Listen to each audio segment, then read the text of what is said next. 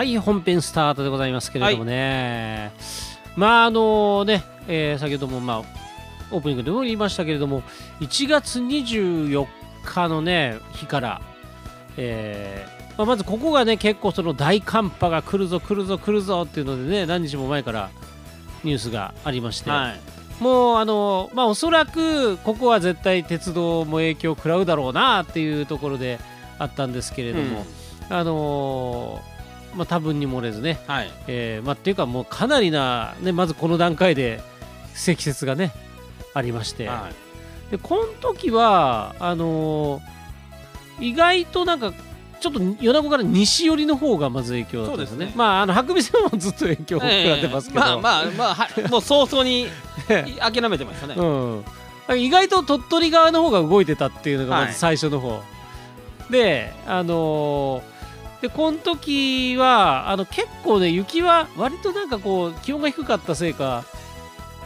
さらっとした雪ではあったんですけどね。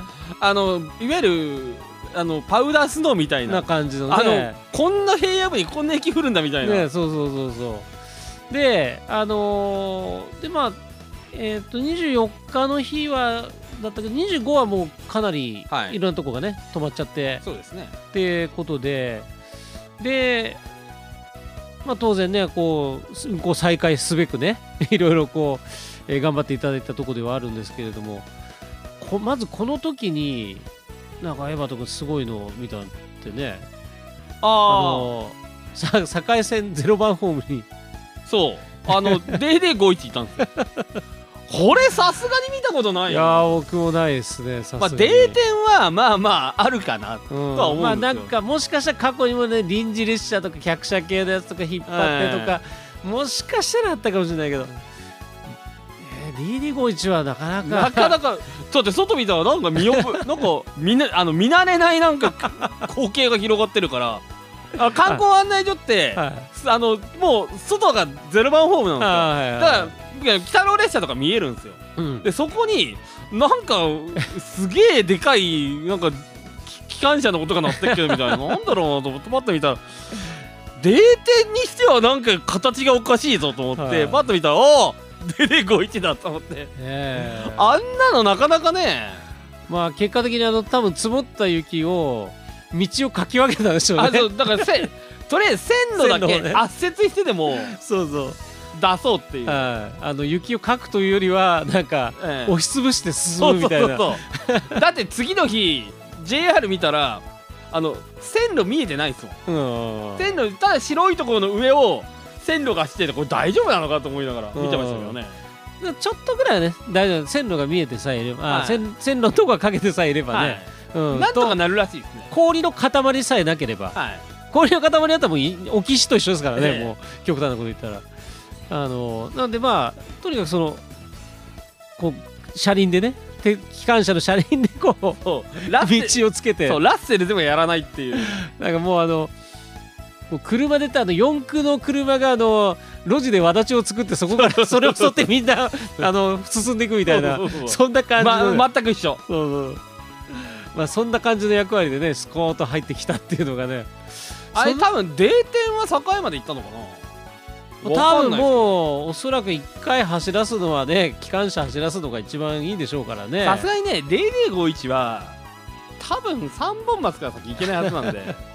あの橋が。多多分ダメだと思うから。まあね、うん。まあそんなんでこういろいろね役割分担しながらとねあのでまあ雪かいて、はい。でまあえっ、と26木曜日には動き始めたんですね。そうですね。うんところが今回の寒波がまたあの第2弾がすぐやってくるっていうのでで20ほら27日ですよね、はい。7日の日のこれが夕方ぐらいから28の土曜日にかけてが結構降るっていうのがもそううですね。見えてて。27の夜にはもう運休したんですよ。もうもうあの特に白尾線がね、はい。もう早々と、えー運休になるよっていうので。で、まあ、翌日もね、もうは割と早めに出ててでこれがまたねあのこうちょっと影響あったかどうかわかんないですけどあのこのね最初の2425の時に、まあ、大阪でまあちょっといろいろあったじゃないですか。はい。あのせいか割とこうあ早めに出たなと思って、ええ割と割と大阪も含めて割と早く止めました。よまあ結果的にあの白尾線は27日にあの、えー、と止める前に倒木があってはい止める前から止まっちゃったんだけどね結果的に。そのまんまね、はい。あのってことはあったんですけども。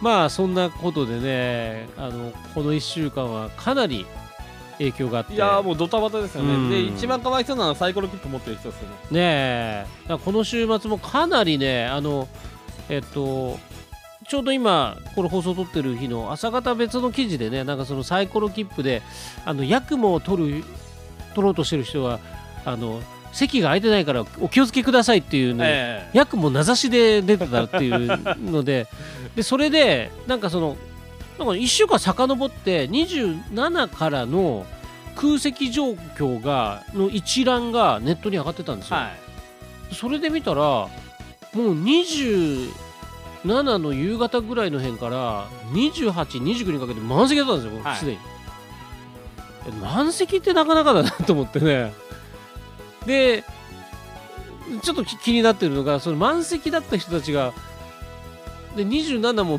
そのねな、はいあのはい。夕方から止まっちゃってるから、はい。これみんな来ようとした人が来れなくなっちゃったよなって。ね。だから振り返るしかないですよね。ねえ。でまああの来ようとしてた人は振り替えで済むけど来てた人大変だったよなと思ってね。おーだからかもうどうやってか最初のやつは高速バスも止まったんでああどうしようもなくなった。んでもう完全に陸の孤島化してましたからそうね2回目は高速バスが動いたんで、うん。まだ1泊泊まる人バスで帰る人みたいな感じでしたね。バスもほとんどなかったですね、うん。なんかめちゃめちゃバスいっぱいでしたよ。ああ本当に、うん。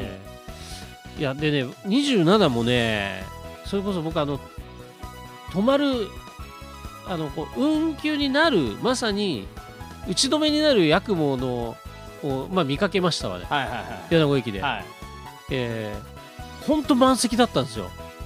なんでこう7両編成なのにこんな昼まで どんだけ人乗っとうだこれと思って。でまあちょっとその前のちょっとあの軽いオチがあって、はい。実は松井から僕その日ねあのお仕事で松井行っててあの JR でね帰ってたんですけどあのまあ、何気に、まあ、きちょうどその来た時間が普通列車だったんで、はい。もう普通列車乗ろうと思って。で、まあ、乗って、まあ、なでもなんかまあもうその段階でやっぱりもう雪で遅れてるってう。んまあ遅れるわなと思いながら。であのーで乗ってきたら115系の電車の方で。はい。115系の電車が来てあの小 小躍りしてる俺ってなんだろうって思いながら。いやあのねそれがねあながち間違ってないのは 今日僕も、うん。あ今日この収録してる日ね、うん。ああのススーパーヤクモのあの試運転があったんですよ。後ろをですね115系取ったんですよ、うん。なんかなんか知らんだけど小躍りしてましたもんね。あなんか115系だとかって言ってカメあのカカメラそっちにね映うん。したりしてましたからね。わかる。気持ちはわかる。実は乗った時にエバト君にねあのこう送ってね。はい。あのいや115で乗ったって言ってね。いや心の中でやったーとか言って送って心の中ではだからと思いましたけど。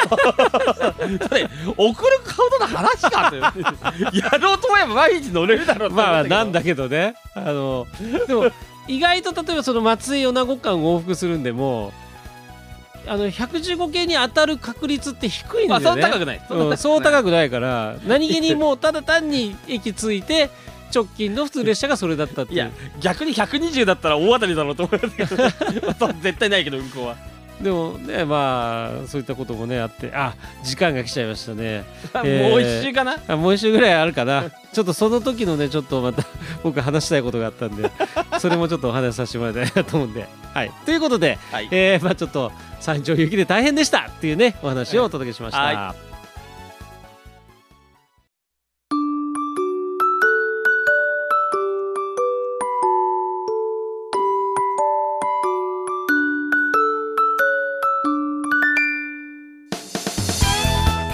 はい、えー本編スタートでございますけれどもね、えーインターバルが入ったことで舌が滑らかになったか そんなことは ない。そんなことはない。はい、まああの今日もねちょっとここ最近あったねちょっと経験したそれぞれねちょっと話をねお届けしていきたいなと思うんですけれども、ちょっと僕の方からまずねあの先週もねちょっとあの松江から米子に帰る時にあの雪で、えー泊まる直前のあの普通列車に、ね、乗って帰ってきたって話なんですけどあの115系にね僕あのだからもういかに久々に乗ったかって話なんですけど、え115系のワンマンスタイルのに乗ったって僕初めてだったんですよ。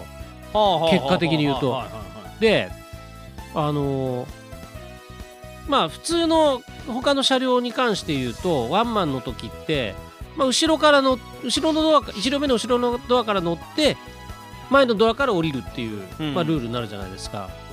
で最初にまあその何気にかん何も思わず松江駅では真ん中のドアから僕乗ってはい。真ん中のドアの、まあ、反対側のところに立っとったんですよ。結構お客さん多かったんでもう座れなかったんで立ってたんですけどあのその次の駅の時にあ待てよこの真ん中のドアってどうなんだと思ってうん。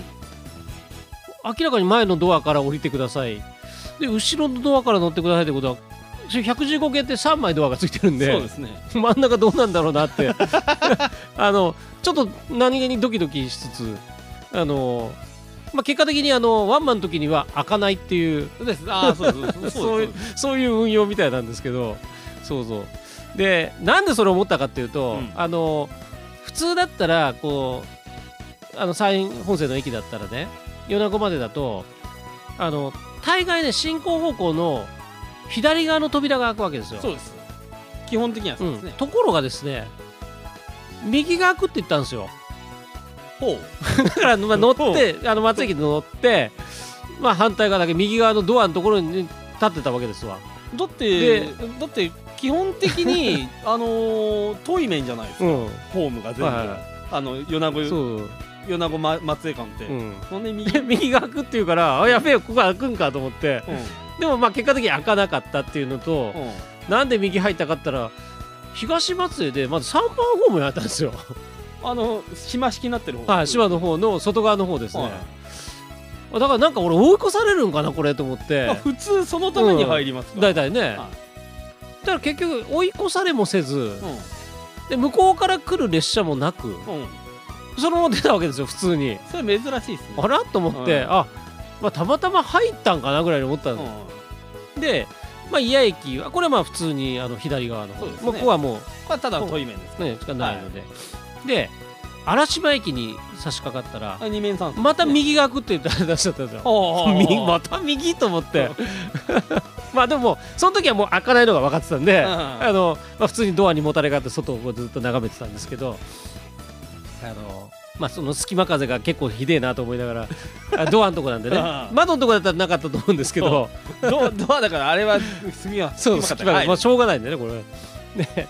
あのだだから結局また嵐島でもまた3番ホームに入ったわけですよ。また珍しいことだったなと。思っていや、うここはさすがに追い越されるんだろうなと思って、うん。でかつあの嵐島駅に関しては対向から来る列車も待ってたんですよ、うん。うん、だからもうあこれは追い越されるんだろうなと思って。だから実はその段階までまだあの先週話した後ろににあの国鉄色のヤクモが来てるっていうことすら気づいてなかったわけ。で 全くその段階でも。で、まあ、ちょっとでも3番ホームに2回も入ったことでなんかちょっと小躍りしてるわけですよ僕の中で。まあなかなかない なかなかない。あやった2回も入ったよと思いながら。ででも結局追い越されずにそこもであこれだからダイヤが乱れてるせいなのかなと思ってでダイヤ見たらそもそも米子駅で追いつくっていううんダイヤだったから追い越されるじゃないじゃん。あれじゃあ何だったんだこれと思いながら。でまあ今から考えてみたらもともとそういう運用をしてるのかもしくはあの雪降ってたんで、あの先週も話したあのようね0番ホームに DD51 が入ってったみたいな話であの雪の道をつけるためにあえて入れたのかなとかね。ああどうなのかちょっと真相は定かじゃないんですけど。115系ってまあまあ重たいっすよね。まあ重たいと思いますよ。うん。あのいろんなものがねもう詰まっちゃってますから、だって鋼鉄製でしょ？うん、鋼鉄製あでれ。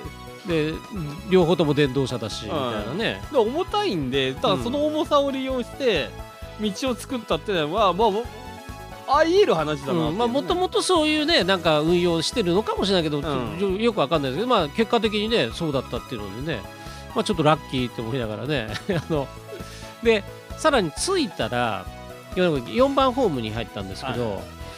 ここでねあのこうくっきりとね鉄の人と鉄じゃない人とがね分かれた現象がありましてですね。あのまあ結構あのまあその雪の影響かどうかわかんないですけど割と大きめなねキャリーケースとかを持ったお客さんも結構乗ってたんですよ、はい。でまあ普通に列車降りますわな。4番ホーム着いたら目の前にあの鬼太郎が止まってたんですよ。はいはいでやっぱり旅行来た人たちってあ鬼太郎だと思って撮るじゃないですか写真を、でまあだから旅行の人はやっぱ撮ってるなと思いながら僕は実はその直前にあの電車台の方にキア141がいたんですよ。あのドクターウエストですよ。はいはい。黄色いやつね。お珍しいのおるなと思って。しかもホームからあんまり止まってなかったんで他の列車が、うん。あこれホームから狙えるぞと思って。あのちょっとあのエスカレーター過ぎて、はいはい。ホームの端のまあ端までは行かなかったんですけどある程度ちょっと寄ってから、ガーッと拡大して写真撮ってたんですよ。でパッと振り返ったらキャリーケースを持った女性2人組が同じように来てて。で鬼太郎を狙わずにちょっとちょっとなったんですよそれはダメだあこの子たち徹子なんだと思ってだダメな人たちが絶対だってね普通の観光客があれを狙おうとわざわざ拡大してやらんと見えないですよスマホじゃねそれをわざわざ撮ってた子がいたんですげえなと思って分かりやすいなと思ってねまずだってエスカレーターを通り過ぎてそっちに来ることがないから。ない。まず、ん。あまああのエレベーター乗りたかったって可能性はあるんですけど。それにしても。それにしても。そこ狙うかと思ってねちょっと笑っちゃったんですけどね。まあ。キアいたんですねいたんですよそうそうへあの日。そのままどこに走ってたかは分かりません走っていけたのかどうかも分かんないですけど。う んまあただ計画がずれたんですよね。えでもなんかねあのーちょっとなくなっちゃったんだけどエヴァとかもなんかちょっと重そうなの見たってそうそうそうの26日かな。うん。あのねまあこうヤクモがさ運行再開する最初の便っていうのを、まあ、うん見に行ったわけですよ、はいはい。そしたらうん。たまたまそこにうん。花嫁のれんっていうはい。のがやってきたの。きらびや金沢の方走ってたそうそうそう、七尾線。うん。七尾線走ってるあいつが来てえっ？と思って。うん。なんでこいつが？と思ったらなんか重要部検査でごとに入るとかっていう。え。それで来たらしくて、ー、わざわざあんなとこから来ないけんのだね。まあ、考えたら機動車だから。うん。それはね検査受けるにはこっちでしかできないから。でもそれ自走で走ってきたの自走、えー、どういうルートで来たんだろうね。なんかねいやいや諸説あってう、ん、オバマ線取ってきたんじゃねえかって噂もあるしだってオバマ線通らんかったらだって湖西線とか通ってって話になるから。オバマ線通って舞舞鶴の、うん。あっち通って、うん。どこどこだと？なんかだからまあ日本海側をひたすらとことこ来たって話かな。かなっていうあの鳥取を通過したらしいっていうのはうん。噂で聞いてたから。ああそうなの？うん。はいはいはいあ暴れ部通過したっていうのもなんかツイッターで流れてたから、はいは何なんだろうと思ったらうん。米子におお来たと思って、いはいはい。それがたまたまヤクモと花嫁のれの並びがっていう、ちょっと珍しい、珍しいね、えうんだまあ珍しいっていうかだってこっちに来ること自体がだってそれ何年に1回4年に1回。ね4 年に1回。でしかもそのタイミングがねちょうど合うっていうのが。そう。だから花嫁のれんもこの大雪の中、うん。何何事もなくよく来れたなと思って、ねえ。だってその前あでそっか東の方はさほどでもなかったんだよね、最初はね。あ最初の方はね。だから結構ラッキーだったよね、うそうじゃなかったらどっかで足止め食らってた可能性もありますよね。まあ足止め食らってて喜んでる人たちもいたかもしれないけど。鳥取駅でずっと止まってるよとか、いやーでも だから米子にいると珍しい機動車がうん。たまに来るんですよこうやって、はいはいはい。そうか。だからそれでねその何日か前もねなんか俺ちょっと怪しげな影をねあの踏切から見た記憶があるんですよ。ほうほ多分あれなんかちょっと黒っぽい感じはっきり見えなかったんですけど明らかにシルエットがなんかねこの辺で見ねえシルエットだなと思ってほうほう。あれもなんか単語のあの方で使ってるあの特急じゃんじゃねえかなっての車両じゃねえうかなって。あー丹後の海がき多分来てたかな。うんうん。なんかそれかなと思ってなんか遠くから見たらなんかちょっと、ま、なんか黒っぽいなみたいなのだけ見えてたんだけど夜だったらちょっとよく分かんなかったんですけどね。いやもうこうなったらね結構全国のいろんな車来てほしい。あ西日本のね、うん。班内のいろんな機動車来てほしいですね。ねえ。なんだろう。ベルモンターニ 一回なんかい一堂に返してみるのもいいですけど、ああいいっすね。そんなのもぜひね企画してもらえたら 思いますけど、はい。あこんなところ時間来ましたのでね、はい。えーということでちょっとこの今回は最近あったちょっとね鉄話っていうのをちょっとお届けさせていただきました。